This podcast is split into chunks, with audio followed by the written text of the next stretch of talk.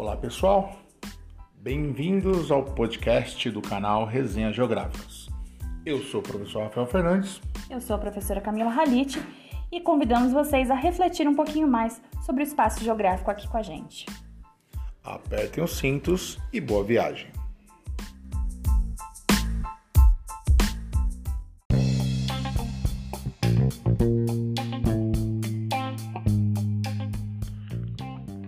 Olá pessoal, espero que vocês estejam bem. E hoje vamos dar início aí, de fato, ao nosso assunto do segundo ano do ensino médio, que é começarmos a falar sobre a expansão territorial do Brasil.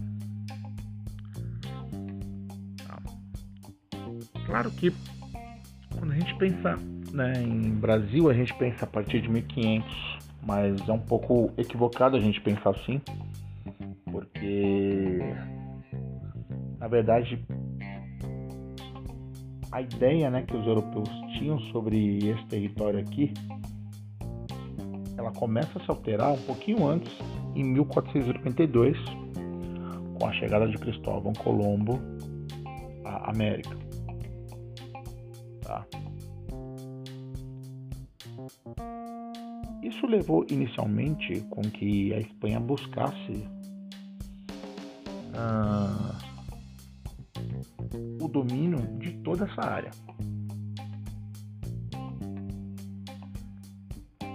Espanha ela começou né, junto com a Igreja Católica, foi até assinada né, uma bula intercoeteira com o Papa.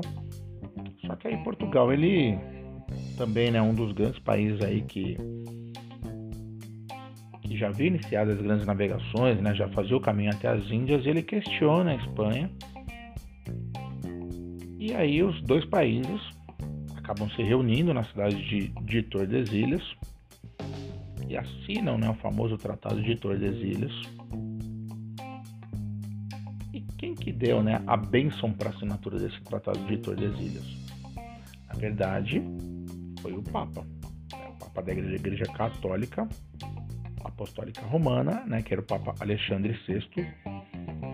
Aliás, é interessante vocês pesquisem um pouco, né, até sobre a história desse Papa Alexandre VI, que era bem controversa, né.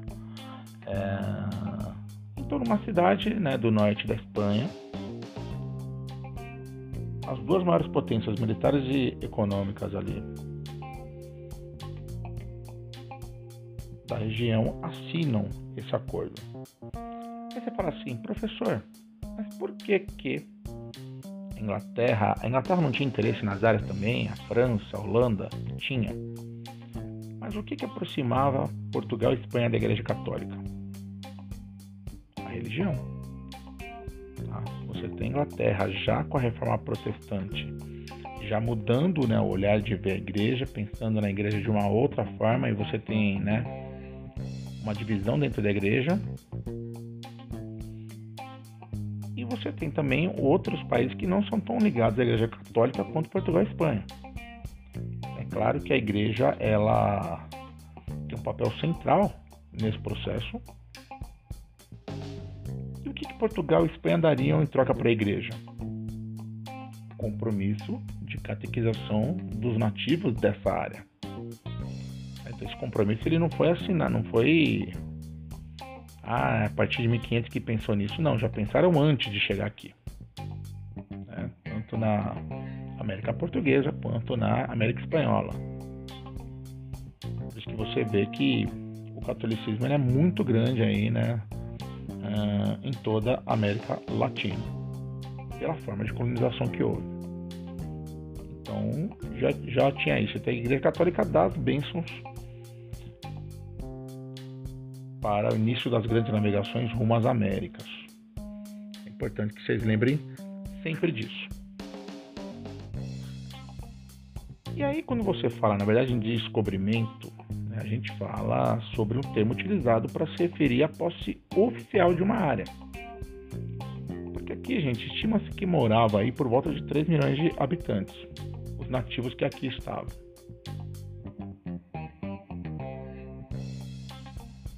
Esses nativos, claro, eles não tiveram todos contatos com os portugueses ao mesmo tempo. Até porque os portugueses chegaram aqui ao Brasil por qual região? Pelo litoral, exatamente. Olha como vocês são inteligentes, né? Que maravilha.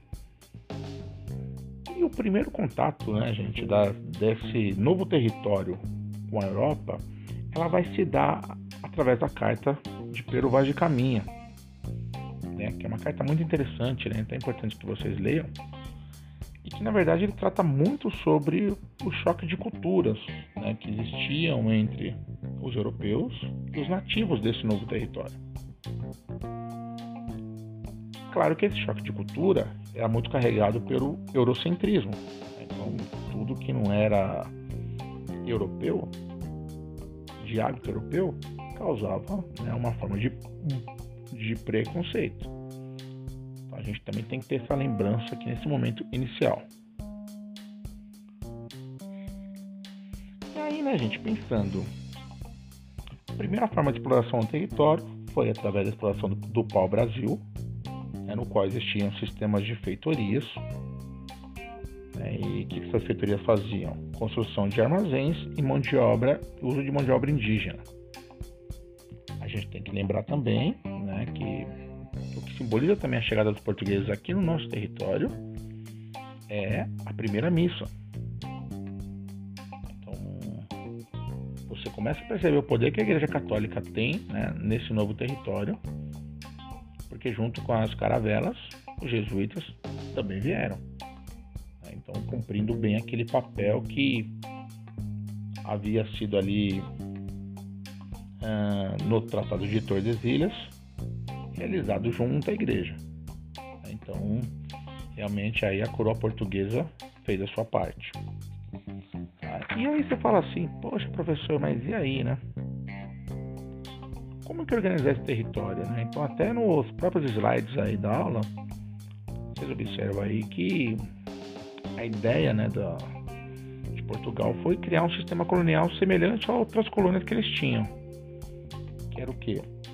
Trabalhar né, na, com as chamadas capitanias hereditárias.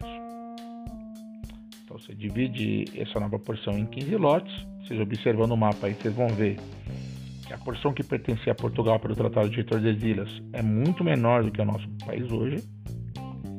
E uma coisa que é interessante pensar, né, gente? O que, que eram as capitanias hereditárias de verdade, né?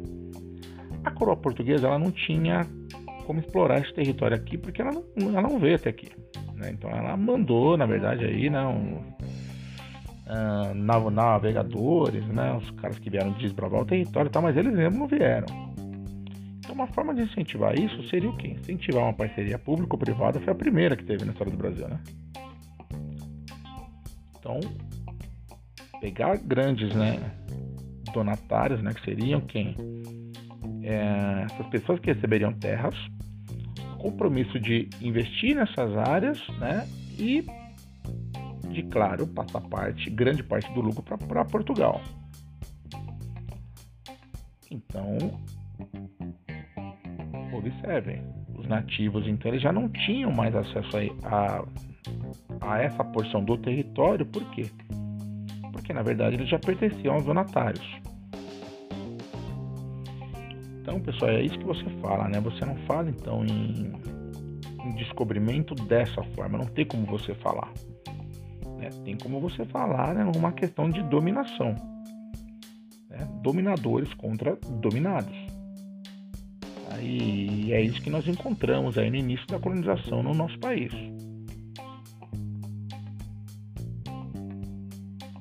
Tá, então, você tem aí desde a primeira expedição colonizadora, né, com Martim Afonso de Souza, e a criação né, da Vila de São Vicente, 1532, a cidade mais antiga né, do nosso país.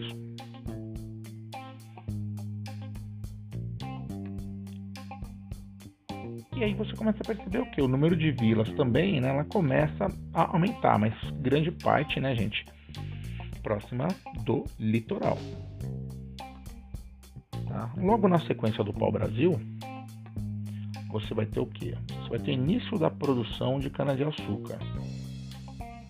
Tá? Porque perceberam que também, né, grande parte das áreas aí eram muito propícias para o plantio de cana-de-açúcar. E aí sim, né, gente? Tem vegetação, a gente desmata e vamos começar aí a trabalhar com produção de cana-de-açúcar. E é uma coisa interessante de pensar, né? Que assim, a mão de obra indígena vai se adaptar serviço da produção de cana-de-açúcar, trabalhando 12, 15 horas por dia ou não? Não. Porque até na própria, no próprio material, né, a própria pergunta que tem lá no Classroom, ele pergunta lá, né, o que, que é o sistema de plantation. Quando você fala em plantation, você tem três coisas muito importantes, que é o que?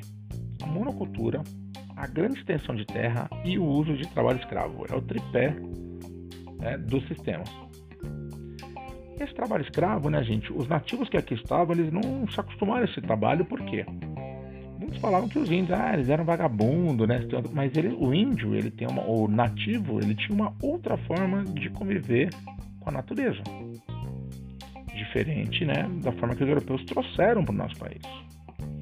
Então, aquela coisa, por exemplo, ah, de contemplar a natureza, aquela coisa de, por exemplo, ah, a gente pesca o que a gente, o básico que a gente se alimenta. Né? Então a gente depois do almoço faz uma cesta, dá uma relaxada, né? Os índios eram politeístas, né? Eles acreditavam, né? E acreditam até hoje ainda em vários deuses. E o europeu falou não, isso tudo é errado e agora vocês vão ter que seguir o que nós estamos falando aqui, inclusive em relação à igreja, inclusive também em relação ao trabalho escravo. Só que como os nativos conheciam o território, era muito mais fácil para eles fugirem. E aí veio a ideia, né, gente, a partir de 1530, de se iniciar, né, o famigerado e vergonhoso tráfico negreiro. O Brasil foi o primeiro país que começou o tráfico negreiro e o último a acabar com a escravidão. Muito curioso isso. Então, o primeiro a iniciar e o último a sair. E vai lembrar, né? No final do Brasil Império, ali em 1888, muitos não queriam, né? Muitos donos de grandes donos de escravos não queriam que acabasse a escravidão. Mas acabar a escravidão por quê? Porque a coroa era boazinha, né? A princesa Isabel era boazinha ou não? Não, acabou por uma pressão, né? da Inglaterra querendo o quê? Querendo que os nativos, os escravos, agora sejam o quê? Consumidores. Né? Então, não vai mais morar de graça na casa de ninguém, comer alimento na casa de ninguém, trabalhar para os outros e ser mercadoria. Não. A partir de agora você vai ser o quê? Você vai ser livre. Né? Mas isso a gente vai falar nas próximas aulas. Mas para falar sobre o trabalho escravo, gente, é interessante pensar, né, que às vezes até se escuta, né? Ah, mas os negros que capturavam os negros na África. A gente tem que entender um pouco de história tá? para começar a desconstruir isso. Colonização brasileira ela vai ser extremamente ligada com o continente africano com a vinda né, de milhares de escravos aqui para o nosso território. E na verdade, Portugal tinha relação com vários países africanos. Na verdade, não eram nem países, ainda eram reinos, né? E principalmente pelo comércio, o caminho que fazia até as Índias. Então, gente, ficava muito, muito fácil começar aquela coisa de falar assim: ó, você pega, porque a escravidão é uma coisa comum no continente africano. Verdade, escravidão é uma coisa comum na história, né? Não dessa forma que foi aqui. Porque tem várias formas de escravidão também. Né? Então é importante que vocês pesquisem isso. Né? Tem parte, tem escravidão que parte da produção pertence ao escravo. Né? Tem forma de escravidão que a escravidão trabalha por determinado período e ele se torna livre. O que aconteceu aqui no Brasil, gente, foi quando essas pessoas chegavam do continente africano, tá? de várias etnias diferentes, elas chegavam no nosso território e eram tratadas como mercadoria. Não eram tratadas como seres humanos. Eram mercadorias. As pessoas eram vendidas. As pessoas, igual a um carro, tinham lá o documento de compra e venda. Algo aí que na época, né? Nossa, que maravilha ter escravos, né? Mas era algo completamente doentio, né? Você imaginar pessoas que eram separadas das suas famílias e vinham para cá trabalhar de forma forçada, muitos nem conseguindo se comunicar, vindo né, para servir ao, aos interesses aí da coroa portuguesa. E aí você vê também o lado da igreja, né? Porque assim, que, que a igreja não se opôs à escravidão? Né? Porque para ela a gente não estava tratando com ser humano, a gente estava tratando com uma mercadoria. Tá? Basicamente é isso.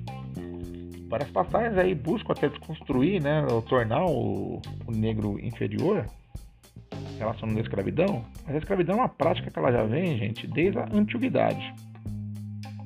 Tá? Só que o requinte que o europeu deu para a escravidão aí, né, a partir aí de 1500, foi um olhar aí totalmente diferenciado do que tinha antes. É, é você tratar a pessoa como um produto. E isso aconteceu aqui, né, gente, no nosso país. A escravidão ela vai se dar aqui dessa forma. Tá? Então, assim, para a organização desse território, é, a mão de obra escrava ela foi realmente fundamental. Vou ficando por aqui, gente. Um abraço forte aí, um beijo no coração de vocês e se cuidem. Depois comentem aí se gostaram dessa forma de aula aí. Vamos tentando variar aí para não cansar muito aí vocês, tá bom? Um abraço e é nóis.